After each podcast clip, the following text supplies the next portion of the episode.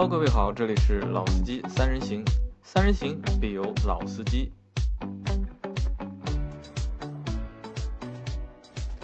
Hello，大家好，欢迎收听老司机三人行，我是杨磊。哎，大家好，我是周老师。哎，大家好，我是车乐帮的戴敏。啊，那今天我们来了一位新的嘉宾啊，就是戴总。那戴总是一直在从事就是汽车的后市场的相关的工作相关的工作嘛。对对对。那为什么会去谈改装车呢？今天，那其实两个原因啊，就一个原因就是听了我们前面两期节目的小伙伴应该知道，我们最近正在和就是名爵的新的 MG 六名爵六就是的改装车的那件事情在较劲。那还有一个呢，是因为这个月的二十九号应该是对吧？对，二十九号是法兰。客服展，那正好戴总是参与了这次对对对对。法兰克福展，那所以我们来和大家再聊一次关于改装车的事情，包括这一集和后面一集，我们都会和大家去相关相对比较深入的去谈一谈，就是改装车，好吧？啊，好啊，法兰克福展啊，就是这里先科普一下，就是我们现在讲的法兰克福展的话，这次的展会是在上海的。对啊，不是在法兰克福，这是因为法兰克福展给很多的那个车迷朋友，包括很多的业内的人士，大会会有个误区。呃，法兰克福其实是在上海的，在上海的那个国家会展中心举办的。但是呢，呃，法兰克福它是这样，它它是全球展，它德国也是有展，然后在亚洲分为日本、首尔和中国。呃，所以说每年的中国就是包括年底的十一月份到十二月份，是每年中国亚洲规模最大的一个法兰克福汽配展，主要是这样。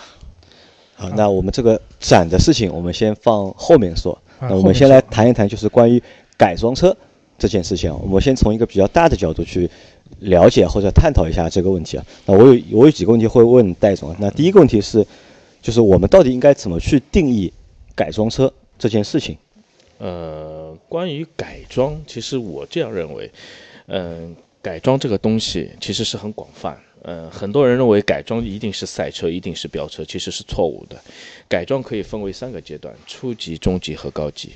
那作为初级的话，其实，呃，民用车，民用车当中有很多的改装都是从初级开始的，比如说内饰，比如说方向盘，嗯，比如说你的那个贴膜。就是那个防爆膜，比如说你的反光镜，呃，这些都是比较初级的改装，而且在四 S 店它应该说是定义为那个精品升级，精品升级。那呃，中级的一块呢，呃，有可能会涉及到一些轮毂、包围、排气。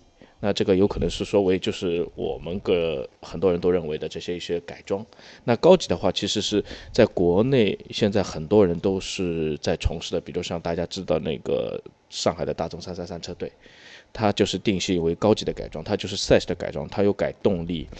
除了车是原厂车以外，它内饰包括发动机全部有改装，那这这都是定位于高级的一个改装，主要是这样。啊，那因为在我的概念里面，就改装好像一直是一个比较，呃，比较难的一件事情，或者是比较离我们普通消费者比较远的一件事情。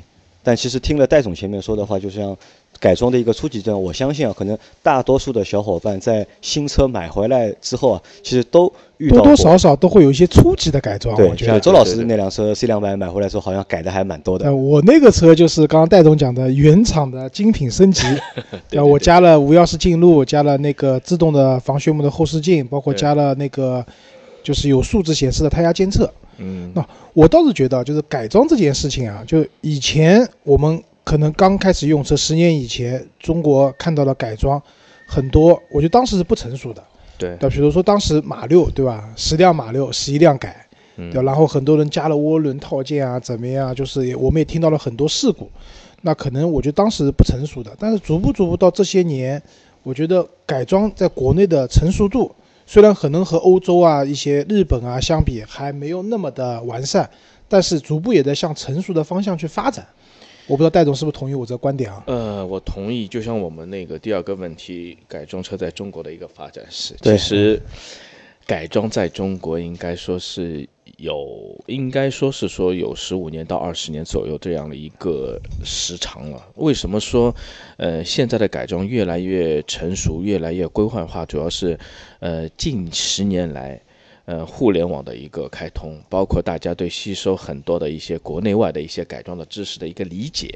嗯，说白了，中国的改装应该说起源于，应该说起源于，对我来说，就我个人定义啊，就是广州。广广州离香港啊、台湾啊、澳门都比较近，因为，呃。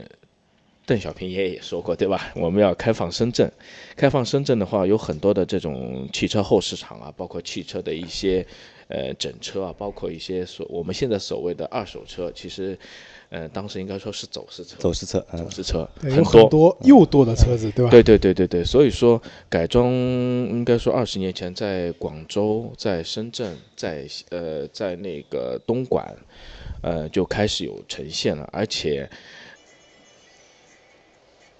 抱着学习的态度去学习香港啊、台湾啊，包括我们亚洲的近邻日本啊、马来西亚、泰国都抱着。其实我们国人都是抱这个学习的态度，因为，嗯，之二十年前其实国门还是比较相对于封闭，呃，大家都觉得在闭门造车。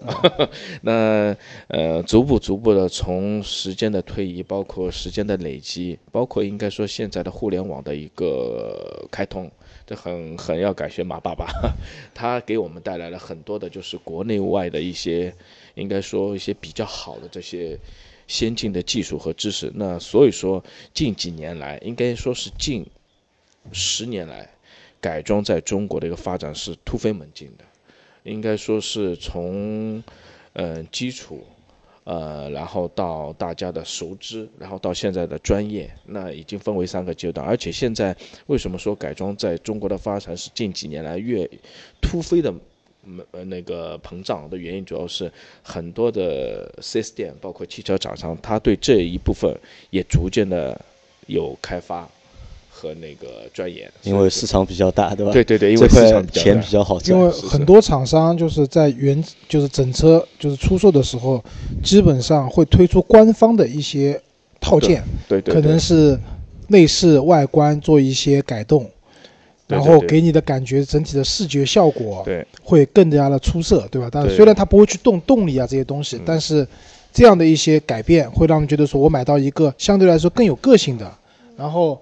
更好看的一个车型，对，主要是什么？我就简简单的呃简单的几个例子吧，就是我们熟知的宝马、奔驰，其实它有御用改装，御用改装所谓就是运动款，奔驰就是 AMG，对吧？它应该是属于高端的一个运动款的这个车型，然后宝马的是 M 系，M 系，嗯，对吧？然后奥迪的是 RS 系，所以说。其实改装也不能说是一定是对很多的现在老百姓来说，呃，好像是很应该说很陌生的话题。其实改装已经在十几年前或者二十年已经逐步的已经渗入到的人心，只不过大家对这一方面关注度不够大，而且近几年来中国的汽车保有量是不断的在增加，有点就是比如我应该说很吓人的数字在。啊，对，因为现在中国是。全世界汽车保有量第二的国家嘛，仅次于美国。对，第一名是美国嘛。所以说，改装已经逐步逐步的形成了它自己的一个体系，而且它现在也逐步逐步的开始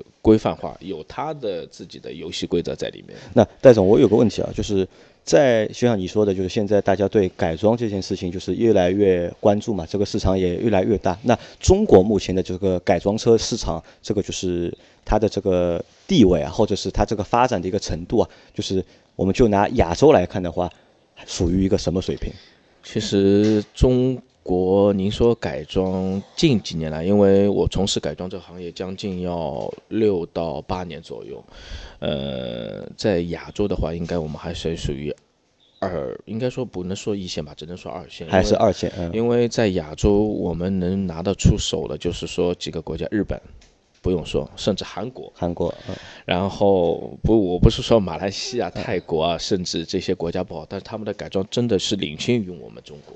是他们的是技术领先，还是就是文化领先？各个方面，各个方面都领先。因为中国，您这样说吧，就是就应该说是二零零零年后吧，中国的汽车开始保有量不断的在增加，而且私家车越来越多。那改装从那个时候才应该说是刚刚起步，就像一个萌芽一样，刚刚开。嗯，到现在应该说是我们二十世纪了，应该，所以说改装对改装对于中国来说还是一个起步阶段。刚刚会走路的一个小孩。大家很多的改装都在不断的摸索，摸呃和抱着学习的态度，像应该说我们邻近的国家在学习。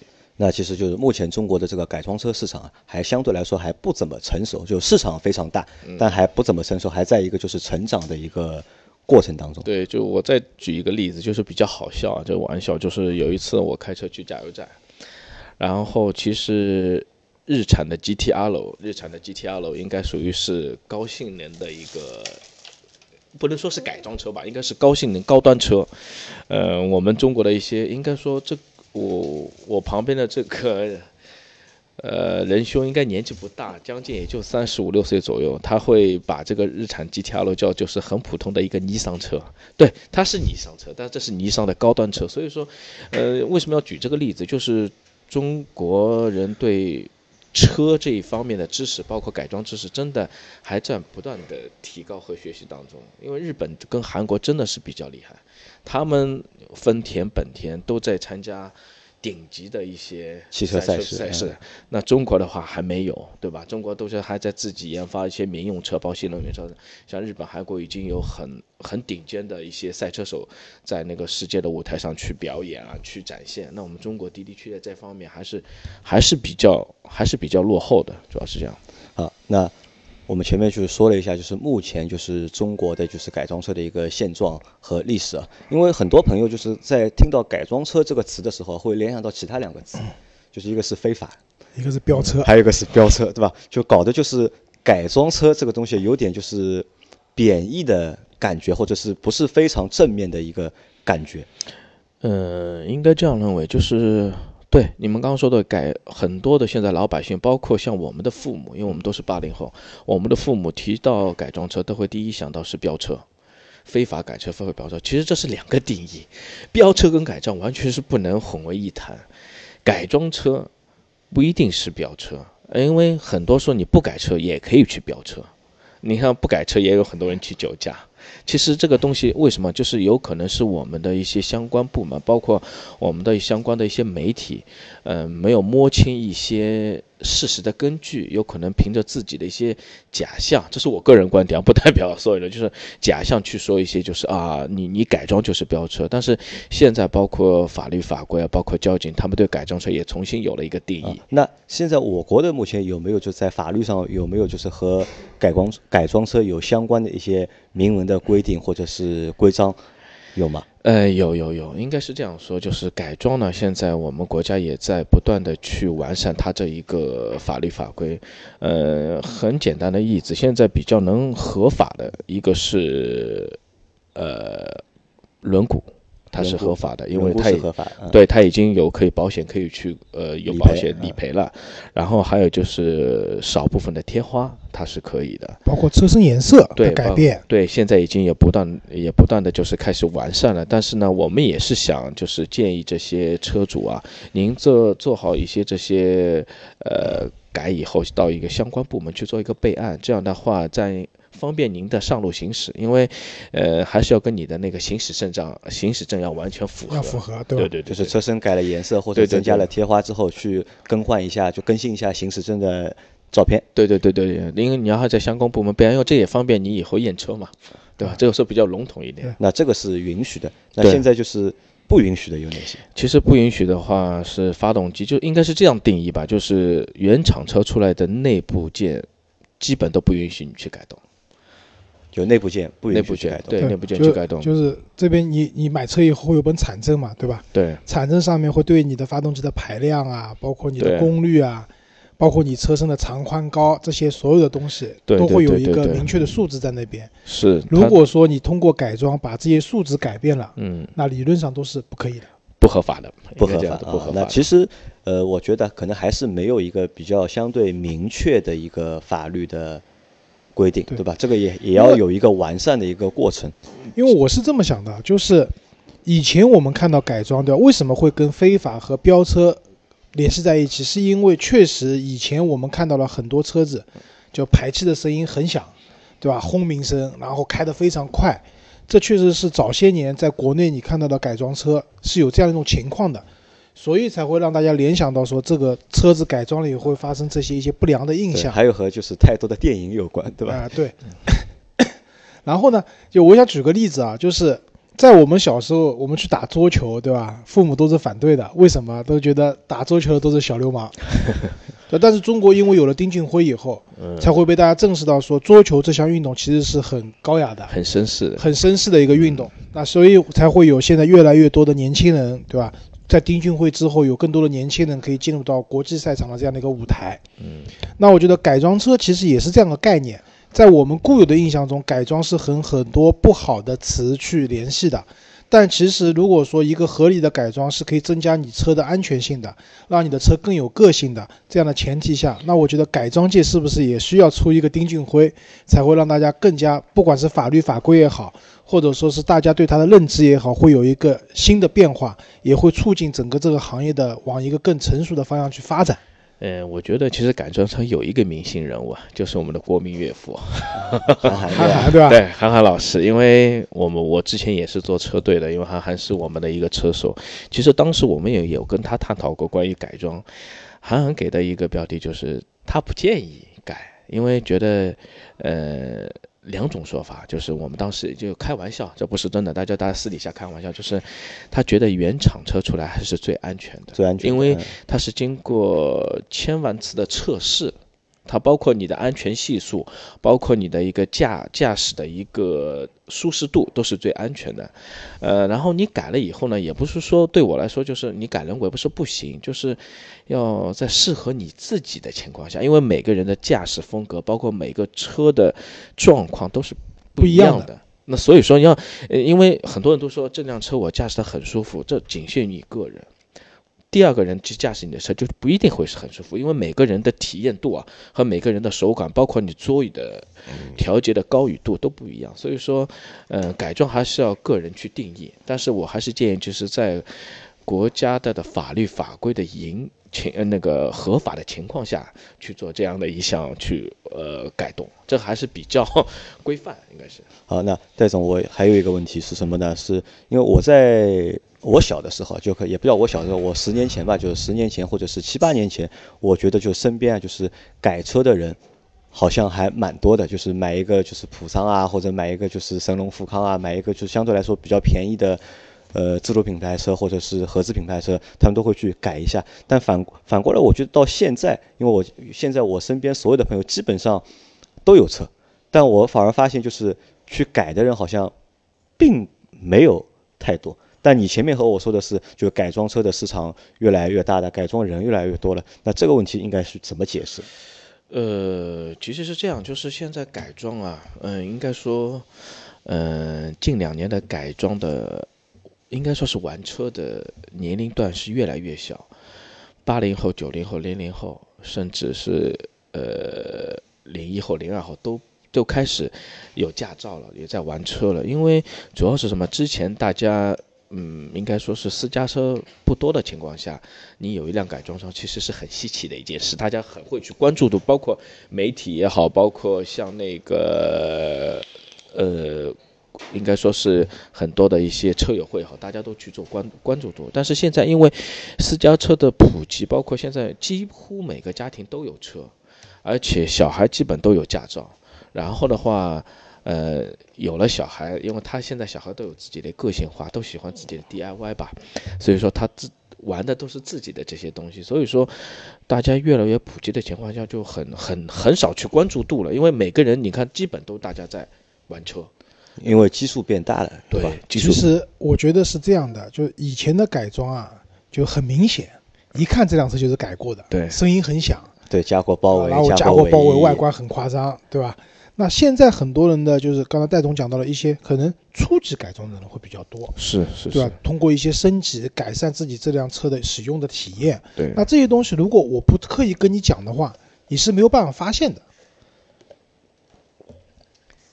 啊，我这个我能够理解了。就像老周把 C 两百买回来之后去做了一些就是原创我们是好朋友，对吧？我会跟你讲我这辆车改了什么地方。但是如果普通的人看到我这辆车，那就觉得这辆车完全没有动过。其实我们看不出来而已，对，吧？其实就改的人其实其实我也花了两万块钱了，你也花了蛮多钱去改了，对吧？好，那就是关于这部分，还有最后一个问题是什么？就是大家都说改装车市场大，到底有多大？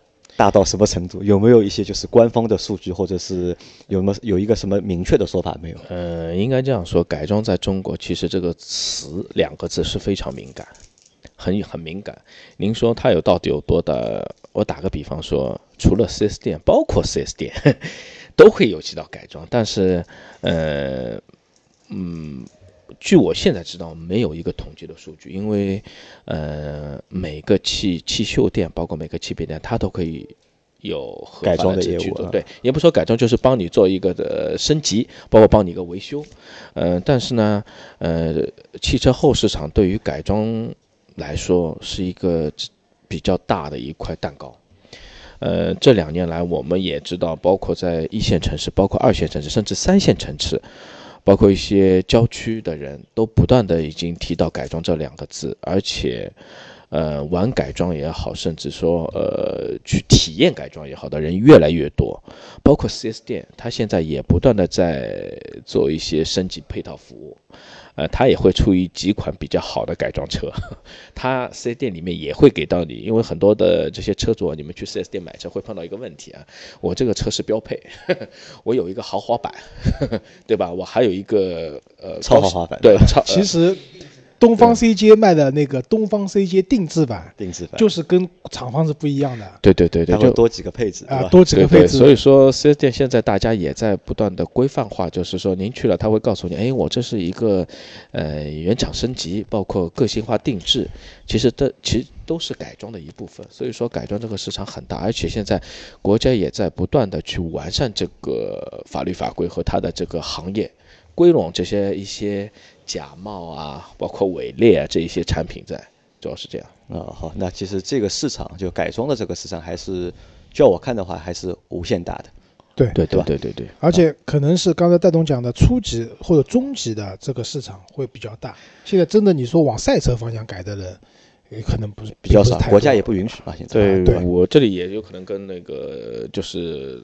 呃，车主说一下，就是现在很多啊，包括上赛、天马山啊，它都有一个开放日。如果你真的想去做一些《速度与激情》的体验，我还是建议你到一些正规的场合去 去玩车，因为在马路上还是以安全为主。呃，不断的是为了你自己的安全，你还要考虑到别人的安全啊。对，这个很重要。就是如果你真的想要体验《速度与激情》的话，对，去赛道开放日，对对，这个是安全的，相对来说安全的。对，但是马路上这种飙车不是说不建议，是绝对禁止的一件事情。对，因为现在交规的话，我相信，呃，在听的一些观众朋友们，你们也知道，交规越来越严，对吧？很多的为什么会越来越严？第一个也是为了让更多的这些车主去意识到，呃，生生命与安全这一个重要性。第二个就是说，呃，个性化的人也越来越多，那你怎么样去规避这一些话题？那肯定还是要找对相对的一些门路。嗯，既然大家要玩了，那你要尊重游戏规则。只有尊重呃尊重了游戏规则以后啊，你才玩的开心。好，那我们就是把改装车的东西先放一边，回到前面说的那个法兰克法兰克福展。那戴总和我们就是介绍一下吧，就是法兰克福展到底是怎么一回事情？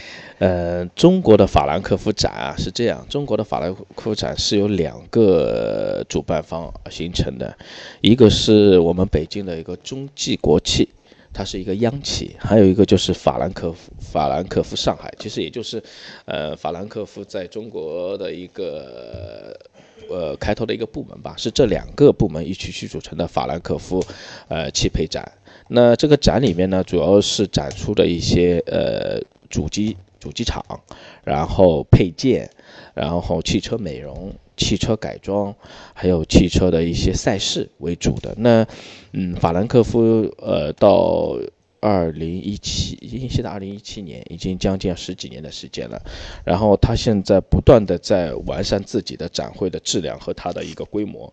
呃，他从前年搬到那个。呃，徐京东的那个国家会展中心，以来就是现在等于是堪比上海车展和北京车展，他已经把这个馆的十六个馆全包下来，呃，里面参与的展商将近有国内外几千家展商，然后展示的品种有自主品牌，有国内外品牌，那所以说，呃，每年呃十一月底到十二月初法兰克福展应该是亚洲规模最大的一个汽配展。就是它是一个汽配展，就对对对对是和就是上海车展不同的是，上海车展是以就是厂商就是对厂车，对对对对厂车为主但是法兰克福展是以汽配。对对为主对对对对对是是是是。那今年的就是法兰克福展有有哪些特点？呃，今年法兰克福是这样的，就是它的应该说是改装区这一块，应该是法兰克福最大的一个亮点。为什么说是最亮点？因为呃，这两年在前两年的那个奠基下，就是说法兰克福在于改装，因为改装现在这个市场越来越大，它加大力度对改装这个板块的一个招商，然后和活动的一个提升。那今年它在六点二号馆的话，就是我们这个馆呢做了一个赛车及高性能的一个活动区域，呃，展出的面积将近要达到一千平方。那里面全部是跟当今顶级的赛事有关的一些赛车有展示，包括应该是韩寒的展车也会来，有可能韩寒自己也会来。那这个也是一个作为一个消息的透露吧，啊、然后还有就是说，我们中国代表中国去参加世界漂移锦标赛的那个漂移车也会来现场，包括还有我们上海本土的一个选手，呃，用那个日产的 GTR 打破亚洲最快的临时直线加速，这辆车也会到现场。那所以说，呃，这几个点也是呃这次法兰克福改装区最大的亮点。那还有一个亮点就是希尔比中国首次来到上海做首秀。它的那个首款 GTE 在上海做首秀，所以说，呃，我们活动区域这几款车还是比较有亮点的。啊那就是除了就是我们能在这次赛事上看到很多的各大厂商的配件，嗯，还能看就是一些赛车的，对，改装车，对对对对对。对吧？对对对，好，那我们其实是这样的，就我们在这次法兰克福展，我们的老司机三人行和我们的这个 Auto B B B 的这个汽车自媒体啊，我们会搞一次线下的活动，就是我们的听众或者是我们的用户可以在网上给我们报名嘛，你通过微信也可以，通过喜马拉雅留言给我们，或者通过车架号留言给我们都可以，这样我们会带大家一起去参观这次法兰克福展。嗯嗯嗯，那戴总这里给到了我们大概二十张，对对就是 VIP 的 VIP 的是 VIP 啊，呃 VIP 的，那 VIP 有什么优待？呃，来我们现场的话，到了我们活动区，包括我们参与的这些展商希尔比啊，包括像那个 Sports Sky 啊，他们都会有一些精美的礼品提呃送给大家。那我也透露一下，像希尔比中国，它也会送一个限量款的钥匙扣给到大家。然后在那个活动现场会有一个惊喜，它会抽奖。那这个奖品是希尔比 GT 一个车模，这个车模应该是一多少了？一比一比十八，对，一比十八。然后这个车模应该也是在中国比较限量款的，跟原车是一样的。那我觉得来的观众朋友们也可以体验一下。我觉得您有幸的话，可以把这辆车模带回家。